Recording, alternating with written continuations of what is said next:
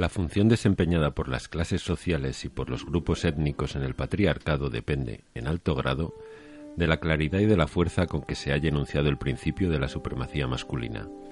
Se verifica, en este campo, una aparente paradoja. Mientras que, en los estratos socioeconómicos inferiores, el varón se siente más impulsado a reclamar la autoridad que le corresponde en virtud de su sexo, se ve, de hecho, obligado a compartir el poder con mujeres de su misma clase que resultan productivas desde el punto de vista económico. Por el contrario, en la clase media y superior, el hombre manifiesta una tendencia menos acusada de mostrar de un modo áspero su predominio patriarcal, por gozar de un estatus que le permite afirmar su poderío en todos los campos.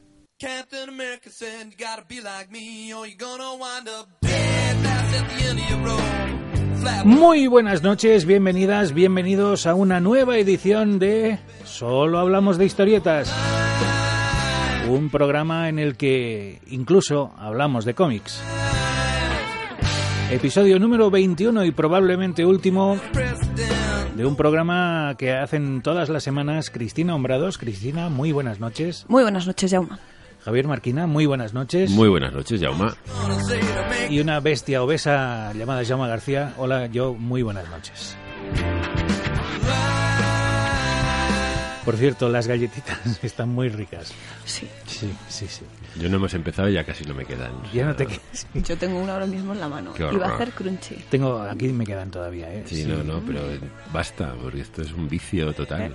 Es un vídeo de... Es como las Pringles esto. Cuando haces pop ya no es top. Eh, no. Luego mi madre me echa la bronca porque no ceno.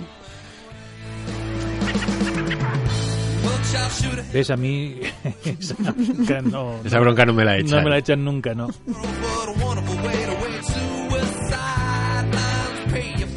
Pero además tú tienes margen para engordar.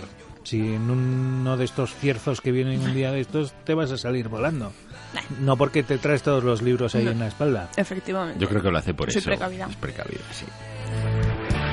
Bueno, para variar no me habéis dicho de qué va el programa, pero... Hombre, te hemos Pero soltado una pista. Sí, sospecho. Muy, muy, muy... mm, Vamos, yo creo que mm, si no lo sabes de qué... Un poco definitiva, ¿no? Siendo el día que soy Sí. y el texto este que acabo de leer, que por cierto es una excepción a la regla que hemos venido llevando, porque hoy no he leído un texto de un cómic, Mm, por no. salirme ya de totalmente de madre. Solo hablamos de historietas ya, así que acaba de ser dilapidado totalmente. Comenzamos solo hablamos de historietas sin hablar de historietas. Empezamos hablando de un libro. Hablamos de un libro llamado Política Sexual, de una escritora llamada Kate Millett, que es una de las filósofas del feminismo radical. Yo creo que es la que comenzó la corriente del feminismo radical de una manera, pues, con base filosófica. Y bueno, como, como acabo de leer, pues habla en este corto párrafo, habla de, pues eso, de, del patriarcado, de- del machismo y de la necesidad de demostrar el machismo en, en los estratos más bajos porque allí es más fácil que la mujer compita contigo de igual a igual mientras que en los estados altos de la sociedad y en los puestos predominantes por el machismo imperante durante milenios pues ahí solo hay hombres con lo cual no tienen que esforzarse por, Por por competir con Mm. mujeres a su mismo estatus que es un poco de lo que habla el texto no que, Sí.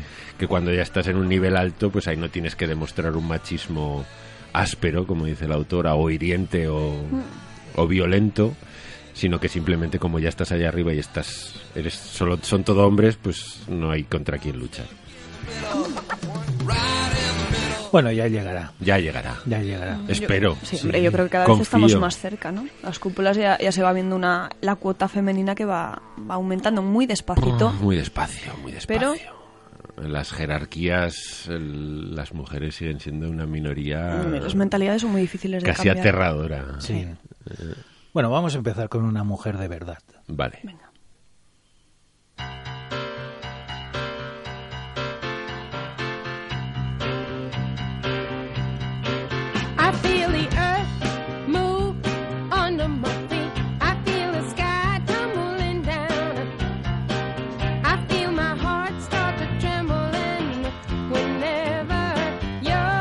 Creo que es uno de los genios musicales del siglo XX, Carol. King.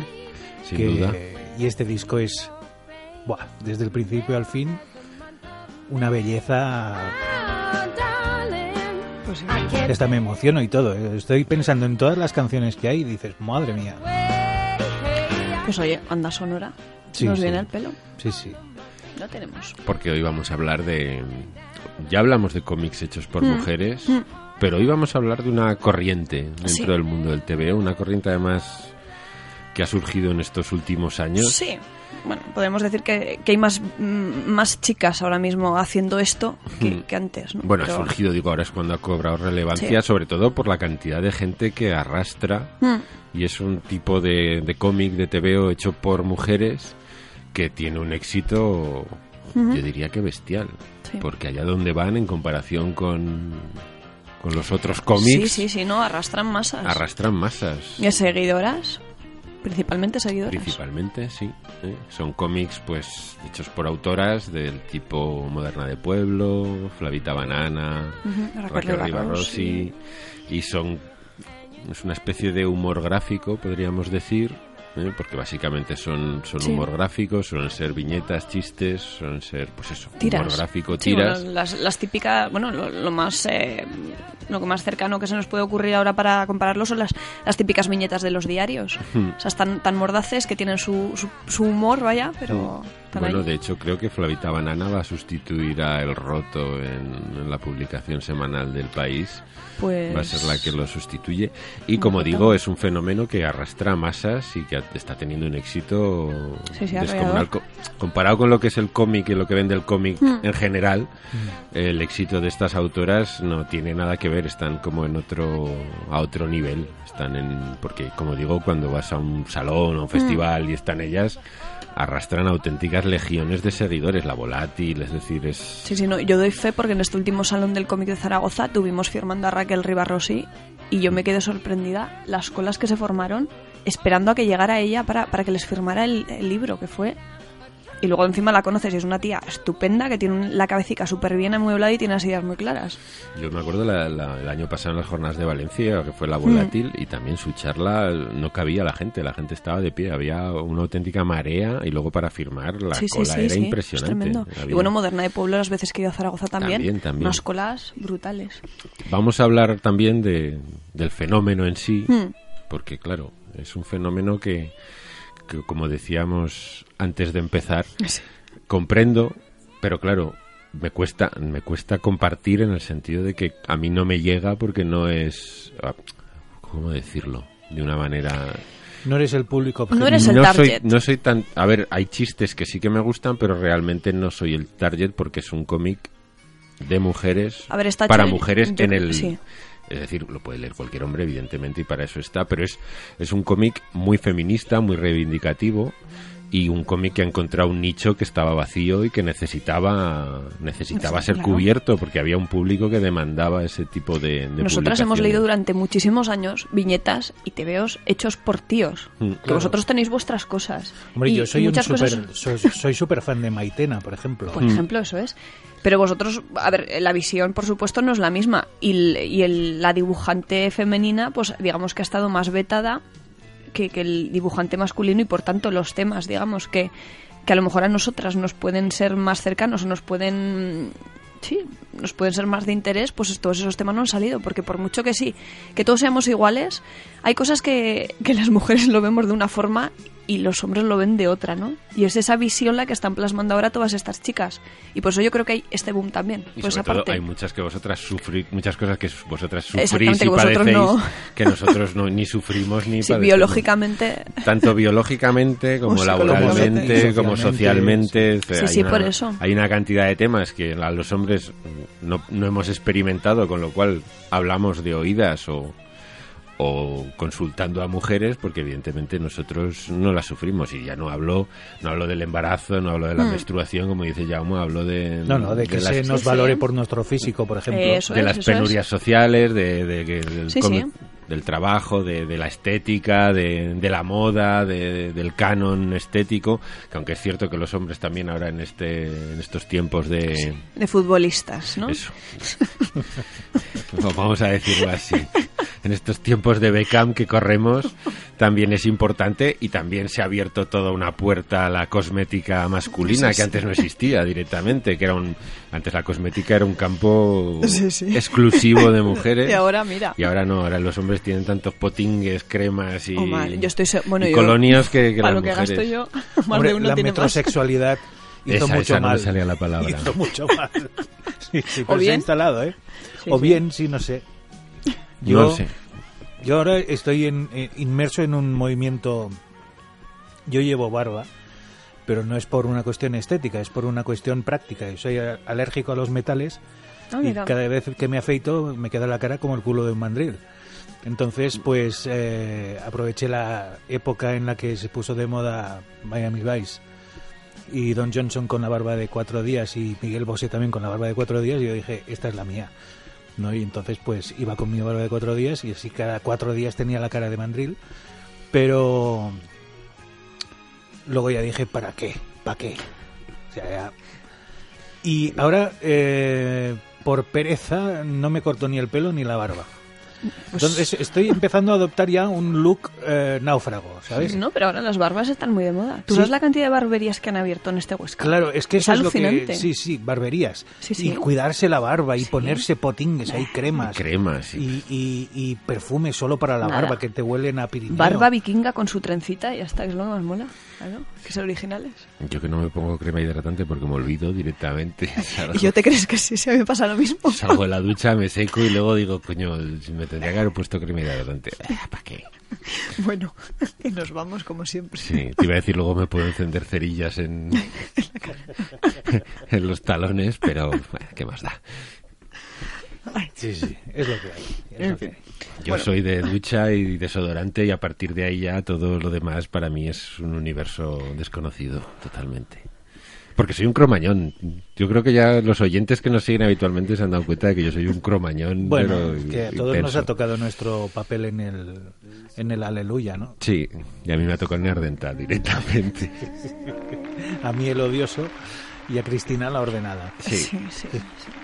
Es Un día Es tenemos- la portadora de Sí, TVOs. sí. Un día te tenemos que ver desmelenada. A mí, no, no, no. Costará, ¿eh? Costará mucho. No sé, no sé qué tema tenemos que tocar para que Cristina Hombre, el de hoy se yo creo que... se encienda, no se sé, encienda. no es sé. que el de hoy es un tema complicado porque ten- vamos Puede a- llevar a equívocos. Sí, y, y ahí es exacto. Es, yo creo que ese es el, el kit de la cuestión, que es un tema que, que con el que estamos o hay una sensibilidad Especial, ¿no? tan tan tan fina que cualquier cosa que digas siempre es susceptible de, de Sí, ser de tomada por el camino que no es. Entonces, por ejemplo, hemos empezado y yo he dicho, es un tema que a mí no me toca. Pues seguro que ya dirán, es que tú, es que eres un animal, porque eso es para todo el mundo. Y es decir, bien, pero es un... A ver, son cómics que a mí no es que no me interesen, sino que simplemente no me llegan, porque son temas que pues que no me llegan, sin más que puedo comprender y entiendo que estén ahí y creo que además es necesario que estén ahí porque Claro.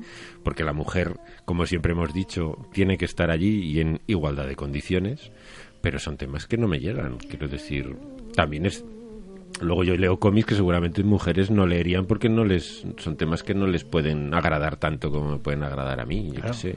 Los zombies asesinos.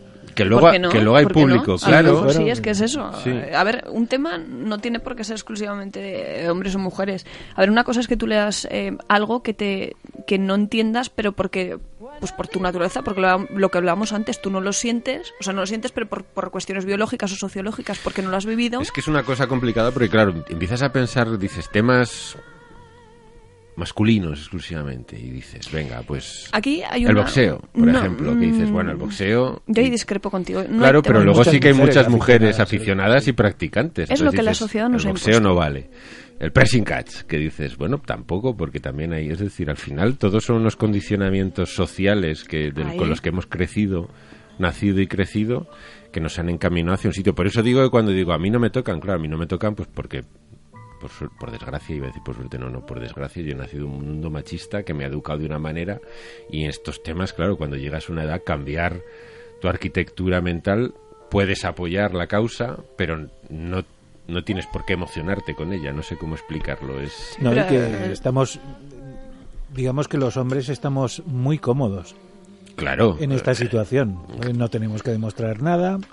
Es que lo que decía antes, nosotros no compartimos porque no lo sufrimos. Entonces, como Claro. no lo sufrimos, es la comodidad del que está en. En su zona de confort. Exactamente. Además, Podríamos decir que estamos Con unos límites muy amplios. en el pico de la cadena de la cadena social porque la sociedad es así entonces es como bueno pues hay que luchar sí sí vamos a luchar pero bueno con tranquilidad como total a mí esto no me pica pues puedo seguir así mientras las cosas van cambiando poco a poco Ese es el problema, que es que es una cuestión social.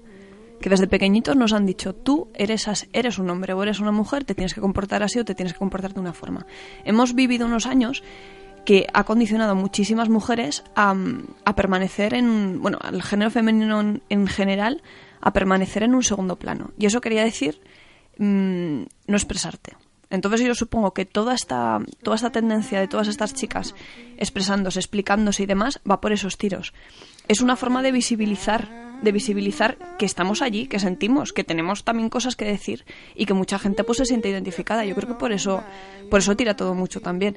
Y otro de los aspectos que yo creo que ha sido fundamental para que se, se hable tantísimo de todas estas chicas, se hable tantísimo de toda esta corriente, es eh, las redes sociales es la cantidad, bueno, la mayor parte de todas ellas, pues desde La Volátil, eh, Flavita Banana, Raquel Ribarrossi, eh, mm, Laura Pacheco, todas, bueno, Sara J. incluso también, eh, todas eh, han empezado pues o, o subiendo a un, a un blog, o subiendo a Instagram, o subiendo a Flickr, o subiendo a donde sea, a la red que sea, estas viñetas. Y ha sido a raíz de ello, al- a través de los me gustas, cómo han empatizado pues con todas, con todas las lectoras, con todas aquellas que querían escuchar algo, que querían ver algo y que decían, anda, mira, ostras, esto también me pasa a mí, yo también me identifico con esto.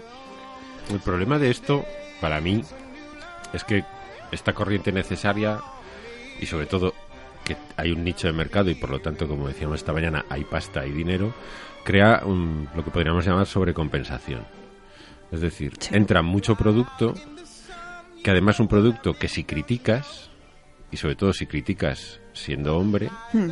automáticamente se te va a tachar de una cosa que a lo mejor no eres. Quiero decir, yo puedo ver cómics de estos y decir, este cómic está bien, pero si critico uno que me parece que es una mierda, me van a decir, claro, tú dices es que es sí. una mierda Porque eres hombre. porque eres hombre. ¿Ves? En eso y estoy de eres, acuerdo y eres un machista y, es- y a veces hay que decir, no, oiga, yo estoy criticando este cómic desde un criterio, que podríamos sí. decir, pulcro y ecuánime, Sí, en el que claro. yo considero que a mí esto, ¿Cuáles son los estéticamente, criterios? gráficamente, a nivel guion, a nivel gag, a mí esto no me gusta porque no me gusta. O sea, lo podré, está hecho por una mujer, perfecto, pero que si lo hubiera hecho un hombre me, me gustaría lo mismo que, o sea, nada, cero. Pero claro, si lo dices, como decía antes, como las sensibilidades están tan a flor de piel, enseguida entras en el espacio de tú eres un y dices, bueno, o no. Quiero decir, yo creo, como digo, como he dicho antes, para mí esto es un movimiento no solo sorprendente en el sentido de la cantidad de personas que mueve, sorprendente a nivel cómic, estoy hablando de un sector en el que los grandes autores mueven gente, pero son cinco, y todos los demás en las sesiones de firmas están comiendo los mocos. Entonces es sorprendente en el sentido de que son chicas que arrastran masas que los demás casi no pueden ni soñar. Pero el público que va a esas firmas son mujeres, Son mujeres. son solo mujeres. Pero mujeres de todas las edades, o sea, desde adolescentes, chicas jóvenes, señoras mayores, Solo chicas mayores. En un 90% son Hay mujeres. alguna, algún chico, alguna, Mm. pero no, no, suele ser femenino. Volviendo a, a lo que decías, de que se te puede tachar de... Yo, por ejemplo, no tengo ese problema. Si un TV me parece una mierda y está escrito por un tío, digo que me parece una porquería. Y no, nadie me va a tachar de machista por eso. Mm, es lo que hay que tener mucho cuidado con, con estas cosas. Hay un y yo creo que es allí donde tenemos que poner los límites para no acusar, no acusarnos unos a otros de tú eres feminista, tú eres machista, porque como muy bien hemos dicho muchas veces y tú has dicho Javier muchísimas veces, hay que valorar las cosas como son y no por quién las hace, sino por lo que vale. Hay un libro que me, me encanta que se llama em, The Girls me parece que es. eh, bueno, si no, ya te pasaré ya más bien el título para cuando pongamos el, el podcast para que se, se ponga la reseña. Y es precisamente la sociedad vista desde el otro lado. O sea, si, si el mundo lo dominaran em, feministas, pero femi, feminazis, ¿no? Lo que se suele llamar de... Pero, la- o sea, el machismo actual reflejado desde el otro punto. Entonces, claro, es, es escandaloso y sorprendente. Pero lo que hay que buscar es el equilibrio ese. Yo creo que hasta que no encontremos el equilibrio este, claro, hay que andar con pies de plomo, pero yo creo que si hacemos el ejercicio ese de darle la vuelta y pensar si, si yo esto que pienso lo pongo en el género contrario, ¿escandalizaría? A mí es una de las máximas que yo que yo intento usar en mi vida porque me parece fundamental y es y si te pones tú en el lugar del otro. ¿qué harías entonces? Porque muchas veces hablamos desde nuestra posición, que Claro. evidentemente es la que tenemos, pero muchas veces hay que pensar, coño, y si me pongo yo en el lugar de la otra persona, tanto a nivel hombre o a nivel. Sí, mujer, sí, es decir, sí. bueno, ahora, po- ahora ponte en el lugar del otro. Muchas veces los hombres, por desgracia, nos vemos atrapados en, en 5.000 años de machismo, en una Claro. sociedad patriarcal que ha impuesto Pero es unas inevitable. normas y estamos nosotros en ella y a veces intentas luchar. Pero a veces no puedes, o no puedes, o, o no sabes cómo no hacerlo. sabes, sí. ¿eh? Que yo Si creo la que es- sociedad no te da los mecanismos. que es lo más importante que muchas veces no sabes cómo hacerlo y entonces cuando yo muchas veces como dice Cristina digo yo creo que las obras hay que valorarlas por lo que son y no por quién las hace entonces eso se puede tachar en algún momento y decir claro pero es que hay que favorecer hay que intentar que es esa co- sobrecompensación que decía, ¿no? Es el mecanismo del muelle. Cuando un muelle está muy comprimido, cuando lo sueltas se estira hasta el cuádruple de su tamaño. Entonces dices, yo entiendo que hay que hacer una labor importante, pero claro, la sobrecompensación o la discriminación positiva, que es algo que yo detesto profundamente, luego es peligrosa. Vale, estamos en, podríamos decir que estamos en guerra, ¿eh? por decirlo de alguna manera. Y en las guerras, pues hay bajas, hay víctimas y hay actos que no son justos. Pero luego hay que tener cuidado porque lo que estamos buscando es la igualdad real y que todos somos iguales y que todos tengamos las mismas oportunidades sin importar nuestra condición, nuestro sexo, nuestra altura, nuestro peso. Simplemente, oiga, ¿usted es bueno en esto? ¿Usted es buena en esto? Eso es. Pues para usted. Claro. ¿Y es usted mejor que? Vale, es usted mejor que y punto. No hay nada más que hablar. Es que no. Totalmente ¿Qué es usted mujer? Me parece muy bien. ¿Qué es usted hombre? Pues también me parece muy bien. Usted es la mejor. Punto. O usted está. es el mejor. Punto. Es lo único que me importa. A mí una cierta discriminación positiva no me parece mal. Lo que sí me parece mal es la sobreprotección. Es decir, que no por el hecho de que seas una minoría, y no estoy hablando simplemente de hombres y mujeres, sino también, pues. no Mujeres sé, que somos mayoría, por cierto. Sí, que sois mayoría. Poblacional. El 51% contra el 49%. No solamente por eso eh, se tenga que valorar mejor el hecho de que porque hay menos representación, si hay una mujer que hace algo y es bueno, pues tenga que ser súper valorado, ¿no? Hay que valorar todo en la justa medida. Igual que si hay algo que es malo, pues decir, pues lo siento mucho, pero es que es malo de cojones. Es que ese es el kit Mm. de la cuestión. Y mira que la frase que acabo de decir es un micromachismo. Totalmente. Sí, totalmente. Sí, pero es Es- que. el- pero ya me, me sale... No, no, eh, sí que es- eh, son expresiones socialmente aceptadas. Pero, Pero esa es bueno, otra de estas luchas que dices, claro, pero es que nuestro idioma, por. Es en que es origen es machista, machista. claro, dices, entonces ¿y ¿qué hago ¿qué yo? haces? ¿Qué- Bueno, lo del lenguaje es otra guerra absurda en algunas ocasiones, ¿eh? porque teniendo términos y, y ya está, es que no, no, no nos enzarcemos en, en No guerras sé, absurdas. yo- Centrémonos, por ejemplo, en, en temas de discriminación positiva, pero no, por ejemplo, en vamos a sacar los esenciales o vamos a sacar unos premios. Y tiene que haber por narices una cuota de no, la discriminación está en dar oportunidades, pero desde el primer momento. Tú vas con tu obra y que te la acepten igual. Tú vas con tu obra y que te paguen exactamente lo mismo. O que la gente se interese que igual por ti. ahora- eso eso ahora es ahí es donde ha- hay que hacer eso. Ahora que hablamos, como hemos hablado esta mañana, de Mm. los esenciales, en esta última selección de 25 han salido 11 obras hechas por Mm. mujeres, pero en ningún momento había una consigna de decir, oye, vamos a esforzarnos por... No, porque No. si, si hay buenas, Pues, ¿por qué no me sale? En esta tanda de publicaciones resulta que hay 11 cómics hechos por mujeres que nos han parecido una calidad que merece ser destacada, pero no porque hayan sido hechos por mujeres, sino porque son cómics que están muy bien. Entonces, están muy bien. Anda, son 11 mujeres, bien. ¿Podrían haber sido 20? Sí. O las 25. Si los mejores 25 cómics del semestre los han hecho mujeres, estarán. Porque nos habrán gustado o los habremos votado como tales. Otras veces hay menos. Ahí ya entramos en la parte estadística, claro. Cuando tú lees 200 cómics y 198 están hechos por hombres, pues es muy Es difícil que haya 25 claro. que te votes Claro. que sean de Claro. mujeres, Sí, pero sí, porque solo te has leído dos. Pero no están- por eso vas a ser un machista, ni discriminar. Exactamente. Entonces lo de la discriminación positiva yo creo que, como dice Jauma, puede estar bien, pero a mí siempre me parece empezar la casa por el tejado. Bueno, en, en el sentido de dar Claro, oportunidades. ¿no? pero que lo- nos estamos olvidando en general, porque ahora nos estamos olvidando en general de la base, que la base es la educación. Claro, ahí O es donde hay que poner La base eso es, es. la educación, tanto a nivel familiar, es decir, como que en tu casa te enseñen a que no eres Sí, más ni menos que nadie. que la mesa la puedes poner porque tienes dos manitas. Y luego en el colegio, que la educación, eh, pero claro, como la educación en general ahora está como está, pues estamos en una batalla en la que estamos construyendo un tejado que luego no va a tener una base sólida y firme. Y de hecho, muchos de los adolescentes y jóvenes de hoy en día sufren de un machismo, pero Brutal. brutal. Sí, sí, O es sea, una- yo un considero retroceso. que son mucho machistas que, que nuestra generación, Sí, o, o la sí. mía. O Sí, sea, sí, no- Y sobre todo en las relaciones de pareja. O sea, yo, a, a mí eso me asusta, porque luego dan, dan datos concretamente de, pues de, de violencia en, el- en los adolescentes y es que es altísimo el índice de violencia. Y violencia ya no solo física, ¿no? Sino de, de control.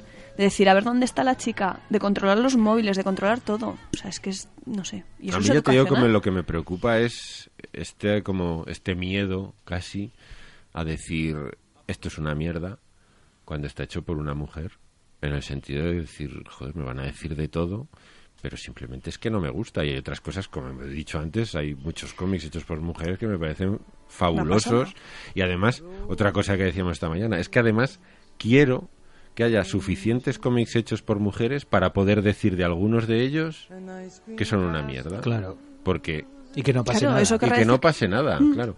Ahora estábamos hablando, pues por ejemplo, de todas estas autoras nuevas que, que s- hacen este tipo de cómics. A mí Moderna del Pueblo me parece, o sea, me parece un fenómeno incomprensible, pero por la calidad de lo que ofrece. Y es un pelotazo. Sí. Pero yo la leo y digo, pues es que esto... o A ti no te llega. Es que esto, con perdón, si lo hubiera hecho un hombre, no habría salido ni, ni de, vamos, ni del, cu- ni del salón de su casa.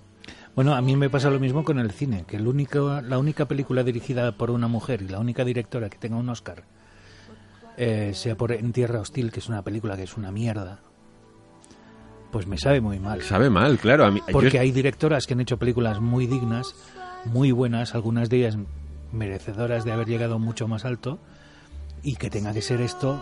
pues es que le quito el premio a, a- a Braveheart, el, el premio que le concedo yo de, de ser la peor película que ganó la- el, el Oscar a la mejor película. Claro, en- Eh, porque Braveheart, perdonad que os lo diga, pero es que tengo que indignarme. Levántate, Sí, levántate ya. Además vale. con Johnny Mitchell, que es una genia, hostia.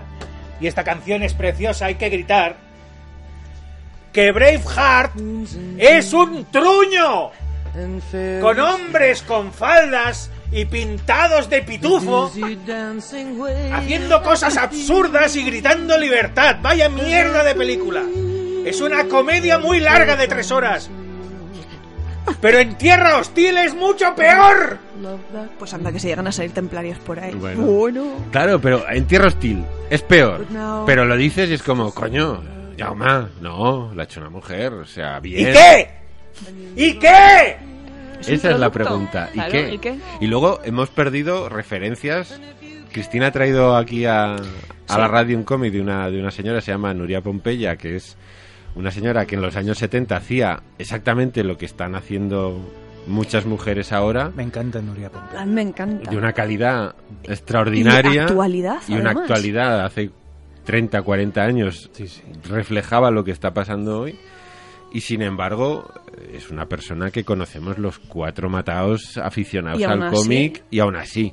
Muchos no, no habrán visto ni tres viñetas de Nuria Pompeya. Además, muy triste que Y esta sin- mujer. Claro, haya- y sin embargo, por, por las circunstancias, por esta tormenta perfecta que está surgiendo ahora, hay muchas otras que tienen mucha menos calidad Mm.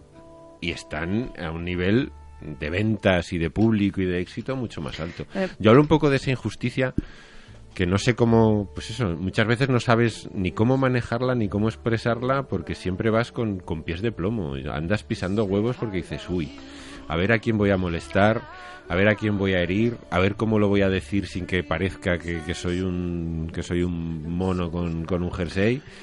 Pero eso se arregla fácil, Javier. Hay que ofender a todos los colectivos. Yo creo que es lo mejor. Sí, No hay que dejar títere con cabeza. efectivamente. Hay que ser un, Salvador todos. Sostres del cómic. Exacto. O sea, es decir, te cagas en todo, En todos por igual. y ya en está. todos y siempre estás con metiendo el dedo en el ojo y ya está. Entonces, Ese sí que es un ejemplo claro de Cromañón. De Salvador Cromañón. Ostras.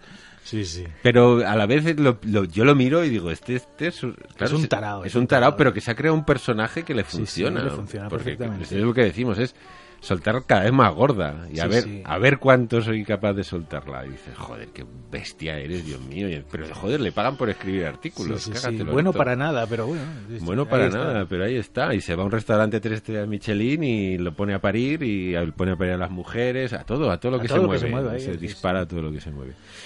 No sé, es un tema complicado y que Pero el día además... que haya una mujer que sea como Salvador Sostras, Hmm. habremos llegado a algo. Pues o sea, mira, que el día que haya una Espera, que Cristina se va a soltar. una Está- columnista, una columnista tan abyecta y un ser tan despreciable como es Salvador Sostras y que sea mujer y que la critiquen pues por se lo la que dice y no por ser por, y no, y por ser mujer. El problema es que se la Claro. criticará por ser mujer. Claro. Y se la criticará por cualquier chorrada, o por la apariencia que tiene, Claro, o, por mírate que usted que lleva, vino o por con una minifalda. lo que sea, sí. Pero es que Es la, que es la eso, ¿eh? tragedia es que la criticaremos por ser mujer en decir, no, usted le estoy criticando porque está soltando unas sandeces. Que bueno, que- todo alguna, lo que escribe es basura. Alguna hay. ¿eh? Yo ahora estoy pensando en, Yo en estas contertulias de, de 13TV y del Cascabel. Sí, bueno, alguna que... déjalas, sí, sí, sí.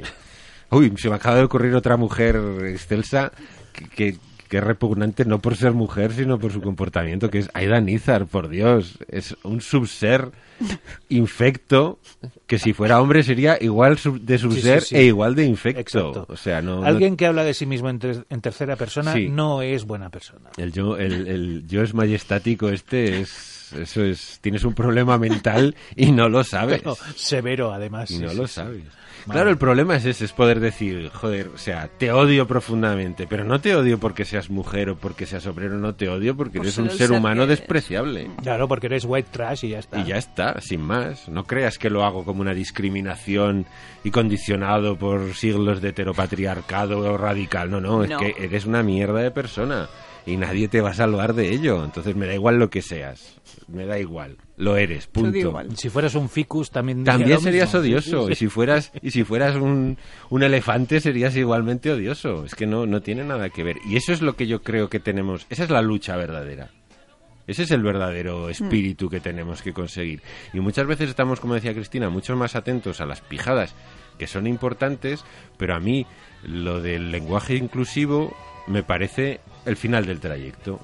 O sea, tenemos que cambiar tantísimas cosas más importantes, joder, antes que lo del lenguaje inclusivo. Bueno, pero el lenguaje inclusivo también es importante. No hace falta decir los miembros y las miembros de la academia, sino hay que hacer eh, aprender a hacer los giros para no tener que utilizar estas expresiones. la cosa. El- O sea, no hablemos de hombres y mujeres, hablemos de personas. Pero ¿no? es que en realidad lo del lenguaje inclusivo, el problema del lenguaje no está en el, el y la. No, el lenguaje inclusivo, el problema está en que cojonudo es bueno y coñazo es malo. Claro, es que Ese- esa, esa ese es, es- otra. ese a es mí se me ha escapado antes eh, Claro. una expresión absolutamente reprobable en ese sentido y mira que yo soy una persona que intenta Claro, y no utilizar un y si- lenguaje Y si tú eres muy zorro es que eres muy listo, y, Y si si eres muy zorra, zorra, pues, pues es lo que eres. Sí, sí, sí. Claro, ese es el re- ese es el problema real del lenguaje, no los miembros y las miembras. No, el problema real del lenguaje es que hay muchos términos que por ser femeninos son peyorativos. Sí, sí. Y ese es el re- problema real. Cambiar eso, pues con mucho trabajo. Hay, eh, hay algunos cambios en el lenguaje inclusivo que a mí me hacen gracia y que además es que son verdad. Por ejemplo, voy a, voy a decir una expresión malsonante, que es llamar a alguien hijo de puta. Claro, el acento lo pones en su madre, que Sí. no tiene ninguna culpa. que o- o seguramente sí, sería una santa. o no, O no. vete a saber, a lo mejor también era un ser tan despreciable como bueno, dijo. pero no estás hablando de ella, Pero no estás, estás- hablando de- del imperfecto el o imperfecto o la imperfecta.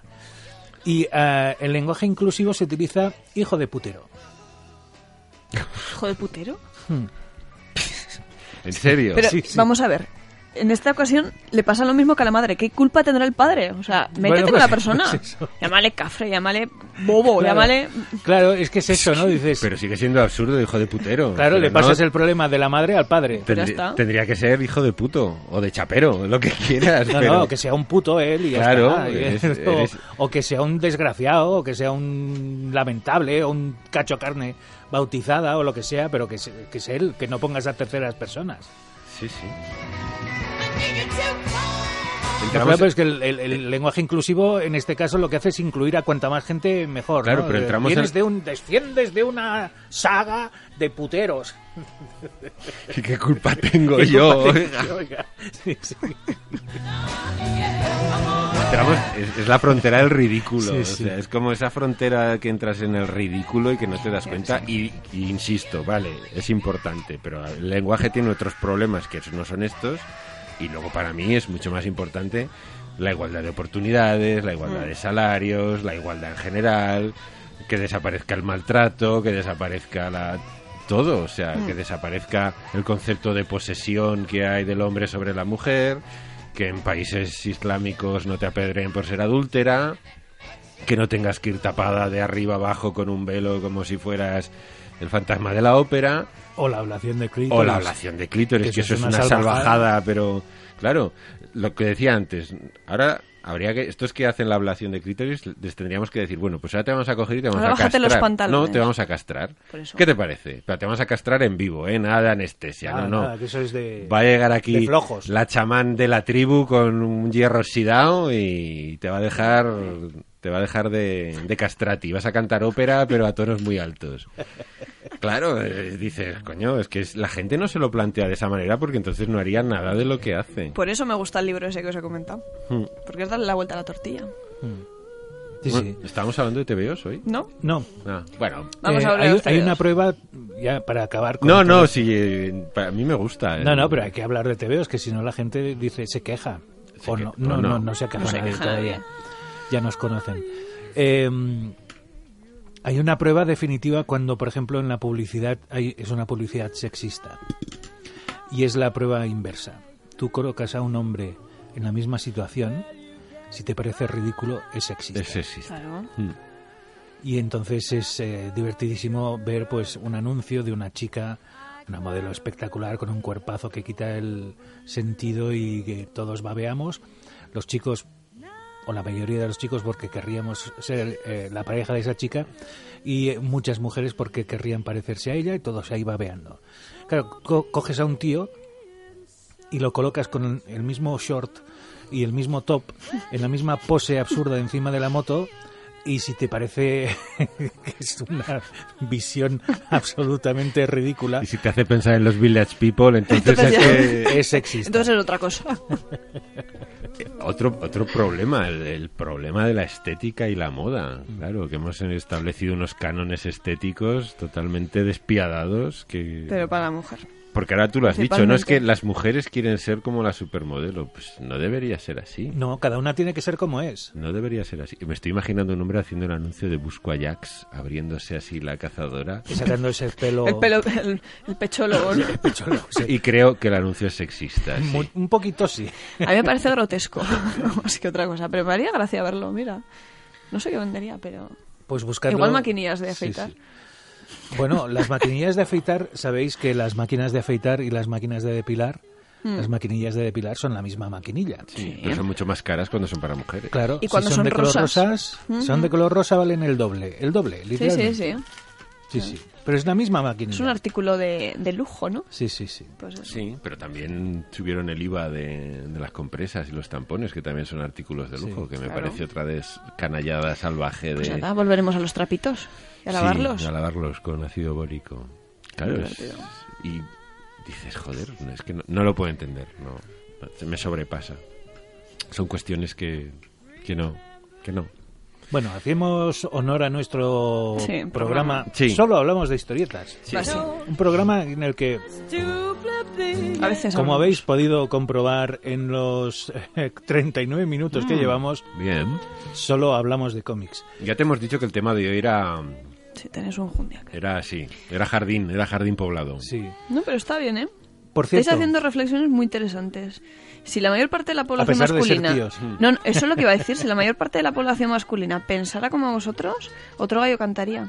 y ojo, Y femenina. que yo considero que a mí me falta mucho camino por recorrer. ¿eh? Y a Pero a ver, eh, la cuestión es darse cuenta de estas cosas y de estos detalles. Eh, He dicho femenina antes, antes de que se me critique, porque como hemos hablado de que estamos en una sociedad pues machista educacionalmente hablando, muchas de las mujeres se les ha educado con esa, ese machismo. Y es, la verdad que es una pena, pero es muy Hay difícil de, de erradicar. extremadamente machistas. Pero es educacional, o sea, yo por una parte lo entiendo que sea así, porque te han creado así, te han inculcado en la cabeza una serie de cosas y quitarte esos... mm, Es muy Pero complicado. fíjate, yo creo que acabas de dar una de las claves que ya la hemos comentado. Es educacional, pero tanto para hombres como para Sí, mujeres. sí. Muchas veces, os voy a decir otra, ahora sí que me van a crucificar ya para los restos.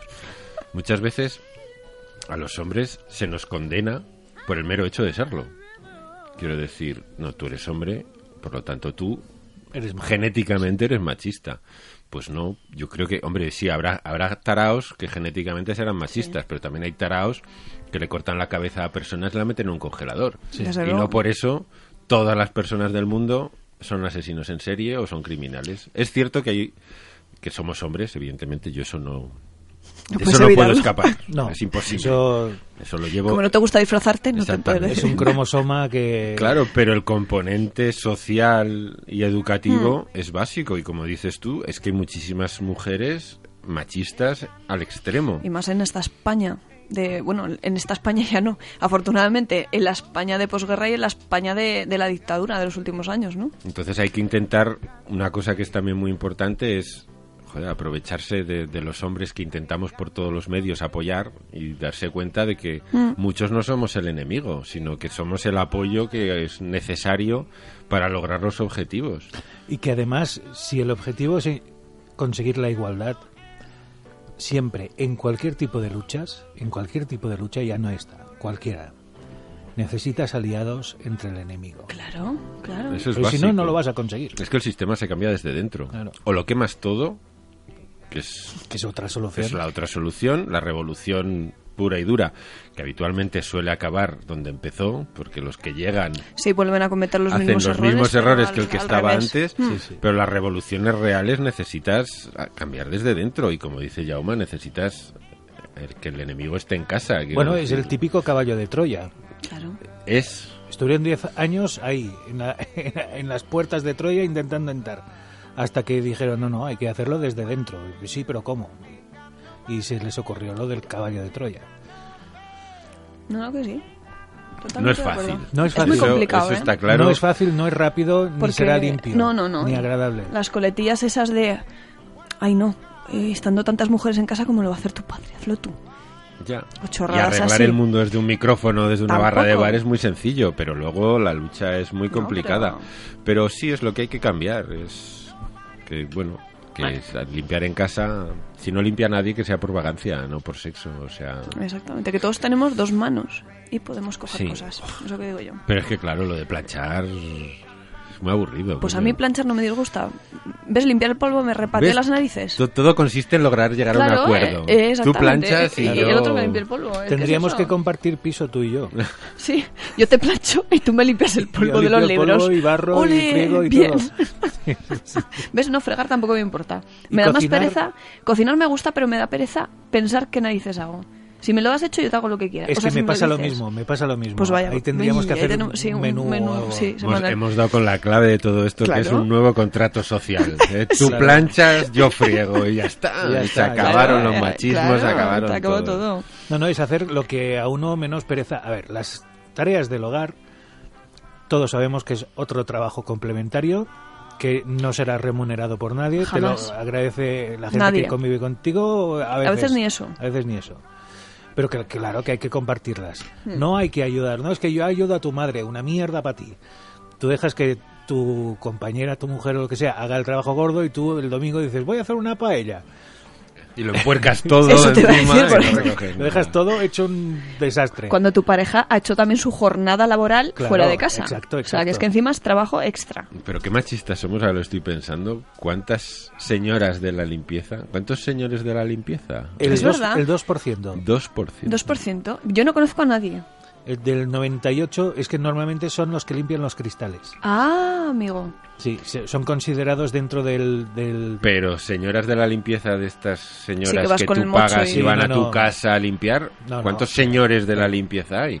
Alguno que- habrá, alguno habrá que... Bueno, si nos estáis escuchando, trabajo. señores de la limpieza, por favor, Por favor. manifestaros. Sí, pero no, no va a haber muchos, ¿eh? No, no, no, igual tenemos suerte. Por eso digo que ves otro síntoma del machismo salvaje que, De hecho, que bueno, vivimos. la profesión es...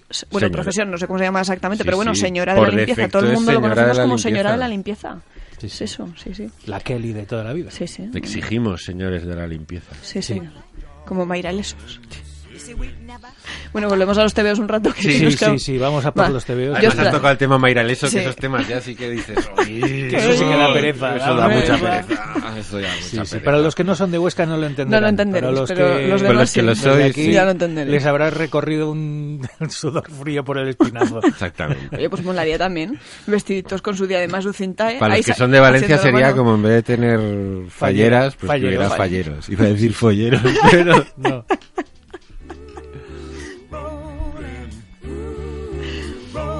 Es la primera voz masculina que se oye en toda la música que he escogido hoy. Sí. Está bien.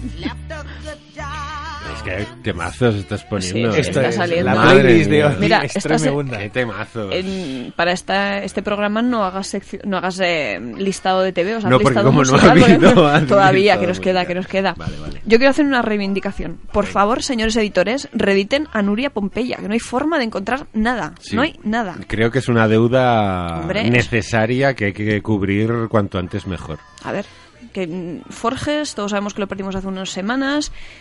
Genial, cínico como el solo, mm, certero, pero por favor, mm, su obra, toda su obra está, por supuesto que seguía haciendo y seguirá estando en las tiendas porque lo seguirán reeditando, pero por favor, mm, recuperemos un poquito la, la historia cultural de este país, sobre todo la historia en femenino.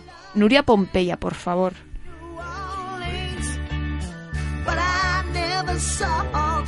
Iba a intentar introducir a Alan Moore diciendo que Nuria Pompeya es la Alan Moore española, pero Hombre, a ver, la- Es- era buena, pero sí, creo que no. no llevaban, no era el mismo. no era, no, No. no era El mismo recorrido. mismo No. recorrido, no. Ni No. siquiera Cidru. No. No. Tampoco es No. otro. Además, No. en mi cabeza se ha producido la mezcla de la cara de Nuria Pompeya con la de Alan Moore y ha sido muy desasosegante. Bueno, mira, mm, las gafas a lo mejor. No, lo digo por la barba, lo digo Ah, por la barba. Ha sido como me he visto en el circo de tres pistas Mira, de... ese cambios y recambios lo tengo, es fantástico. Es genial, ¿a que Es sí? A mí me encanta. sí, sí. Me encanta. Pues una. Vamos a hablar un poquito más de TV. Espera un segundo, un segundo. Vale. que sube. Tina Turner, esto es una mujer casada con un marido maltratador, Con un una mala bestia. un auténtico asesino.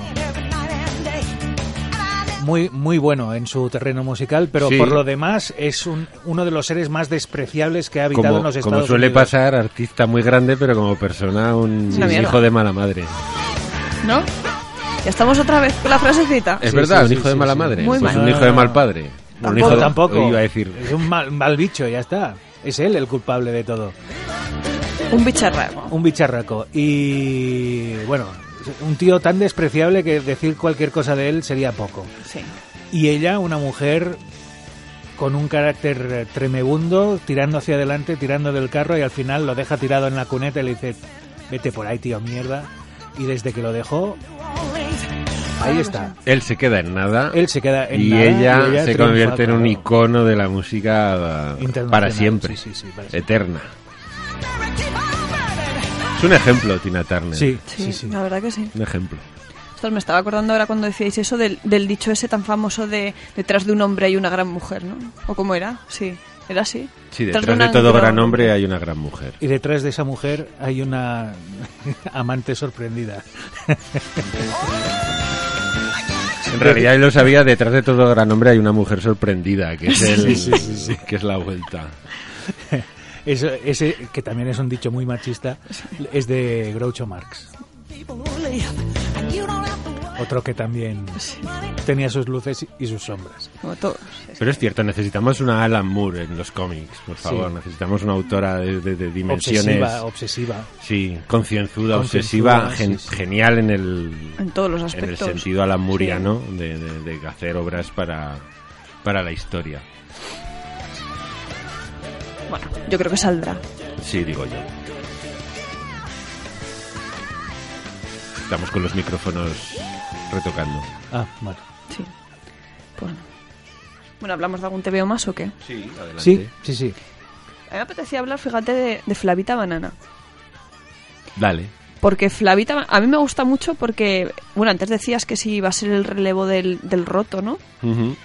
Y me parece que tienen un estilo, la verdad que muy similar en cuanto, sobre todo, dibujo, quizá pues con sus trazos así, más, más simples, ¿no? Sí que es verdad que el roto rellena, Flavita los deja así blanco y negro, pero tiene ese humor así, tiene un humor tirando hacia lo tristón, ¿no? Eh, Lo cínico, pero también melancólico y, y siempre quedándose un poquito con lo, con lo peor de todo, ¿no? Mm. Siempre Además, riéndose. como has dicho antes, Flavita que triunfó en, en Instagram fue es donde tiene la, la Sí. legión de seguidores Sí, sí, sí, y a partir de ahí es donde se ha convertido en lo que ahora mismo es. Sí, sí.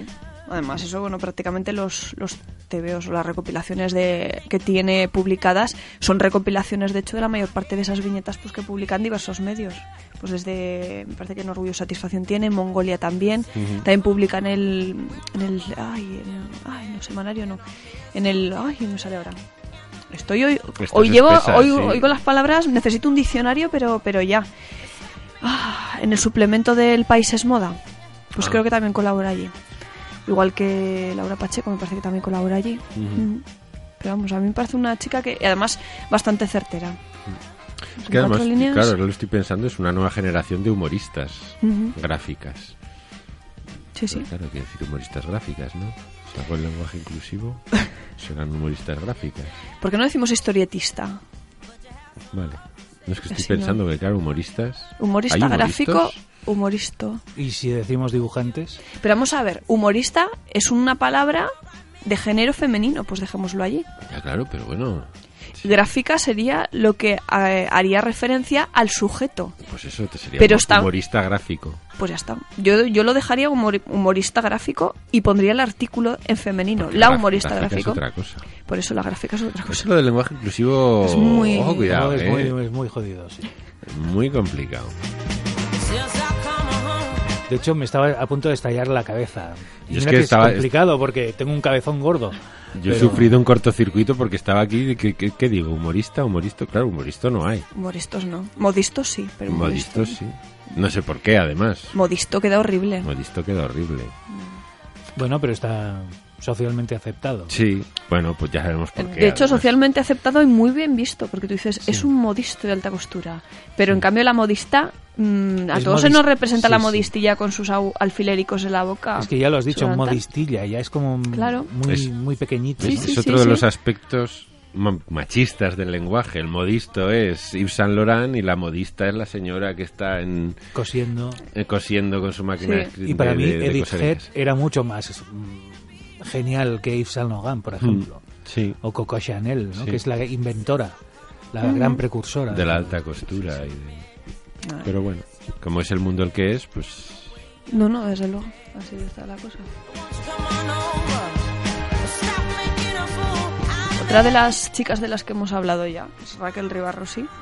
También, bueno, que también se hizo famosa por, por, su, por su Facebook, ¿no? Sus viñetas de Lola Vendetta, este personaje que atacaba contra todos, así en masculino. Además, Lola Vendetta como nombre es muy poderoso. mm, Es muy poderoso. Y las viñetas son súper potentes también, porque en tonos negros y rojos, la verdad que. Y ataca a todos los que atacan al sexo femenino. De hecho, a todos los que se meten con la sexualidad femenina. A mí me parece un personaje de los, de los reivindicativos y por lo visto, por lo que nos contó, está teniendo muchísimo éxito en Sudamérica. Hace un montón de giras esta chica por allí. Bueno, es que hay algunos países de Sudamérica en los que hay tanto camino por recorrer. Por eso, por eso, es y que ahí ella- hay tanto trabajo porque si aquí estamos mal allí vamos allí están Buah, sí. Además, eh, está trabajando esta chica, Raquel, eh, junto con, con una psicóloga, en un proyecto para reivindicar a, a la mujer, un proyecto de empoderamiento, que se llama Revolución Femenina. Entonces, lo que hacen es juntar así en como es- talleres o charlas a mujeres, pues que a lo mejor tienen. ya no se han quedado ancladas, sino que. eh, tenemos esto o tienen estos patrones machistas incrustados en el cerebro porque la sociedad se los ha implantado, pues porque no saben expresarse, la sociedad no nos ha dado las herramientas para expresarnos y trabajan todos esos aspectos, un poco para, para expresar lo que sientes y para sentirte libre, que no te, que no, no te sientas ni rechazada ni criticada pues porque pienses de una forma o porque quieras salir un día o porque te vistas de tal forma o porque mm, hayas dejado a tu pareja y te vayas con otra persona. La verdad que es muy interesante todo esto que hace. Por cierto, hay una serie de palabras que me causan sarpullido, ¿Cómo que? no por su significado, sino por su lingüística. Una es empoderamiento, Sí. que, Está tan de moda. Bueno, La lo he metido odio. porque aquí meterla, pero que es no del sé. estilo de gentrificación, que es otra palabra que También que- detesto profundamente y es como el, el empoderamiento. Dices, vale, pues nada. Sí. No por lo que quiere decir. no, no, no, por- sino por, porque hay otra que me, que me destruye el alma, que es monetización. Uf, es que es ese, son, son de Sí. ese tipo de palabras que, que, que A causan mí sarpullido. empoderamiento se me, eh, se me ha quedado como una palabra vacía. No me, no me, para mí no significa nada. O sea, le- se usa tanto y se quiere usar tanto y se le quiere dar tanto significado que para mí mm, se le ha, se le, no sé, no significa absolutamente nada. No lo sé. No sé, no sé. Yo es de estas que cuando las oigo, sí, es como. Se me queda como. La veo artificiosa. Sí, es muy artificial. artificiosa. Dices, mm, darle parafernalia a una cosa que con ese nombre parece que se les llena la boca, pero no, haz otras cosas que a lo mejor estás trabajando más por eso que no dándole Ese un es el nombre, ¿no? de la cuestión de lo que hablaba Claro. antes, de que hay que, Claro, claro. hay que Ir construir por por, otras partes antes de, de fijarse en, en chorraditas que, que sí es cierto que Sí, hay que sí. cambiar, pero bueno, primero cambiemos lo importante. Bueno, ¿algún cómic más? Pues vamos a Así hablar a de resaltar. otro. Yo creo que hemos empezado hablando de uno que a Javier no le ha gustado. Vamos a acabar con otro que tampoco nos ha convencido del todo. Que... Bueno, yo hablo personalmente. eh, son las croquetas empanadilla de, de Aloncina. ¿Ves? Y yo aquí personalmente podría ser Target, pero yo, por ejemplo, no me siento identificada con ellos. Que sí que es verdad que hay un boom y, y gusta muchísimo. O sea, es, es la historia de pues una pareja, croqueta y empanadilla, y las historias que tienen entre ellos. De hecho, está basado en historias reales, en Mm. hechos reales, porque es ella y su novio. Yo no me siento identificada. Pero bueno, no pasa nada. Hay gente que sí. Además, en- enlaza muy bien con, con los tíos cookies de los que hablábamos el otro día. Sí, Creo que que- te empanadilla sería muy cookie. A mí es que, No me gusta. en teoría, estamos hablando de humor gráfico y es que no me hace gracia. Pero yo creo que esto es bueno, que no nos hagan casa, o sea, no nos gusten cosas ni nos hagan Claro. gracia cosas. Es como, es como Fred hay de Bassett. todo. Es- Sí. No me hace gracia. O sea, simplemente. No, es que, no, es que tus chistes no, no les veo el, el punch final. no les veo el, el giro. Es, Yo es que igual es que soy muy poco romántica, muy poco, No muy sé. poco cago, hay No, muy poco no, cookie, perdona. no sé, pero no. A mí no como me. he dicho al principio, hay cosas que son y son. Tú coges a Fred Bassett y es soso en Pero los hasta decir 60, basta. en los 70 y en los 2000. Y tú coges a croqueta y empanadilla y no tiene gracia. Porque si tú comparas croqueta y empanadilla con Calvin y Hobbes, entonces dices, mm, mm, pues te queda Camino por recorrer. un poquito, un poquito. ¿Ves? Las tiras de Sarah Scribble sí que me gustan. ¿De? Sarah Scribble. Sí, esas son muy divertidas. Además que no, no tienen por qué ser solo femeninas, hablan de, No. de la vida en general. Es que cualquiera se puede ser Pero es que esa, identificado. ella habla de... De todo. De todo. Todo, De las sí, sí. angustias del ser humano en general. Sí, sí. Que va a sacar nuevo, por cierto. Sí. Sí, Esto sí. también otro éxito en... Sí. ¿Dónde? En- no sé en qué plataforma lo petó. Esta me parece que fue en Tumblr. En Tumblr, ¿no? Mm, sí, sí. Empezó como webcomic y mira. Ahí están. Bueno, hay que decir a todos nuestros oyentes que todos estos cómics y muchos más los Cierto. podréis encontrar en milcomics.com. El de Nuria Pompeya no, porque No. exigimos una reedición. Claro, porque Exactamente. está Todas las recopilaciones de Nuria Pompeya, Ahora por favor. Está carne de coleccionista. Sí. Pero bueno, yo creo que si presionáis en milcomics.com y preguntáis por algo de Nuria Pompeya, Haremos campaña. haremos campaña, claro, porque si la tienda pide, oye, no tenéis nada de, de Nuria Pompeya, Es que tenemos 2.000 pedidos, entonces Claro. seguro que hay reedición. seguro que se mueven. seguro. Y además Y que la enseñen en los coles también. Sí, que merece mucho la pena. Claro. Para una buena autora que teníamos en los 70, que, que no, no podemos permitir, no debemos. No debemos. No, no, no, es no. patrimonio cultural No, que hay que recuperar. Es lo que decía. Sí o sí. Es a nivel de Forges. Es que Es patrimonio aquí ensa- cultural. hay que ensalzar todo. Patrimonio cultural en general. Pues bueno, pues ya lo sabéis. eh, todo lo que hemos hablado y muchas cosas más lo encontraréis en milcomics.com. Sobre. Sobre todo muchas Sobre cosas. todo ahí, sí. Es una. Yo siempre digo lo mismo. Si acabáis de cobrar y tenéis una tarjeta de crédito, es una mala idea visitar sí, sí. milcomics.com. Esto que no me que no me oigan por Es, es buena y mala a la vez. es buena y mala. Es buena idea porque vas a acabar con un lote en casa magnífico. Vas a disfrutar. Vas a disfrutar, pero luego el señor Visa o el señor Electrón, uno de los dos, te van a A final de mes te van a decir, solo vas a comer huevos fritos con patatas. Sí, sí, eso con Y suerte. arroz. Sí, Y arroz. Sí, eso con suerte. Yo le pego lametones a las paredes. Bueno, tenemos que dejarlo aquí porque ya se nos ha acabado el tiempo. De hecho, no sé si esto va a sonar o no eh, por antena en el iVoxi. Eh, Javier Marquina, gracias por venir. Buenas noches, Jauma. Cristina Hombrados, gracias por venir. Muchas gracias a vosotros, habéis estado estupendos. Pues eh, somos estupendos, a pesar de ser tíos. Por eso lo digo, por eso. Eh, volveremos la semana que viene. Todavía nos queda un huevo de Pascua para los que nos escucháis por iVox.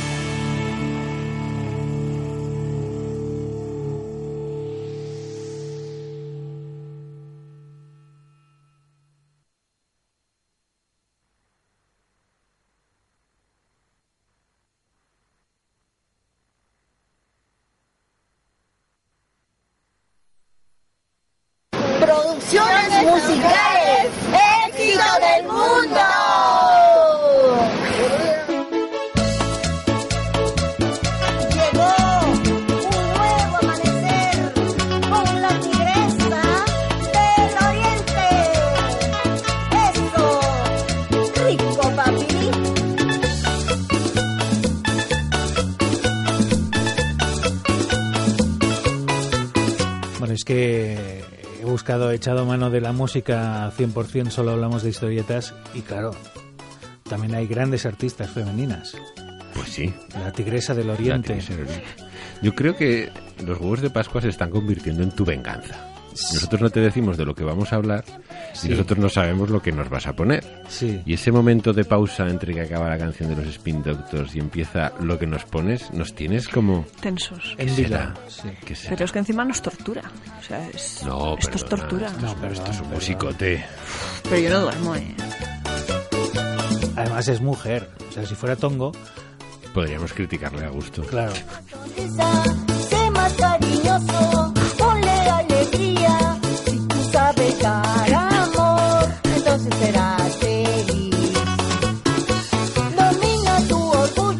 Esta mujer es el Bob Dylan eh, peruano.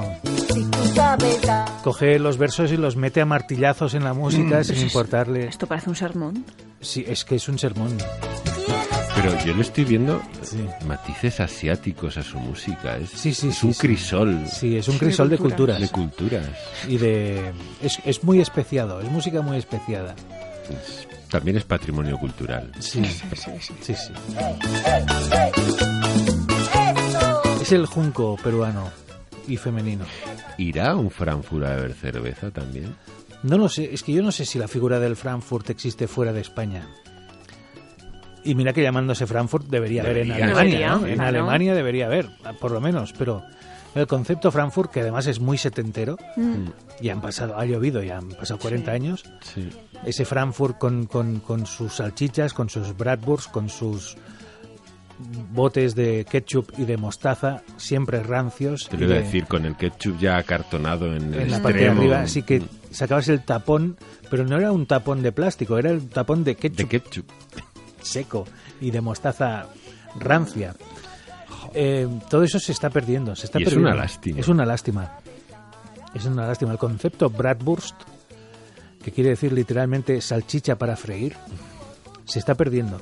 Los oyentes deberían de ver la cara de asco profunda que está poniendo Cristina. Sí, es Sí. que tengo hambre, pero ya se me está quitando ya. Pero ¿cómo vas a tener hambre si has comido galletas? Te quedan dos para... Yo siempre tengo hambre.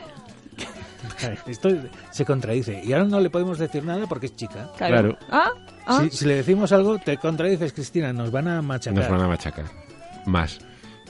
Nos va a machacar ella, que no la veis. No, pero yo soy muy buena. Ya sabéis que no. es, es como la niña del exorcista.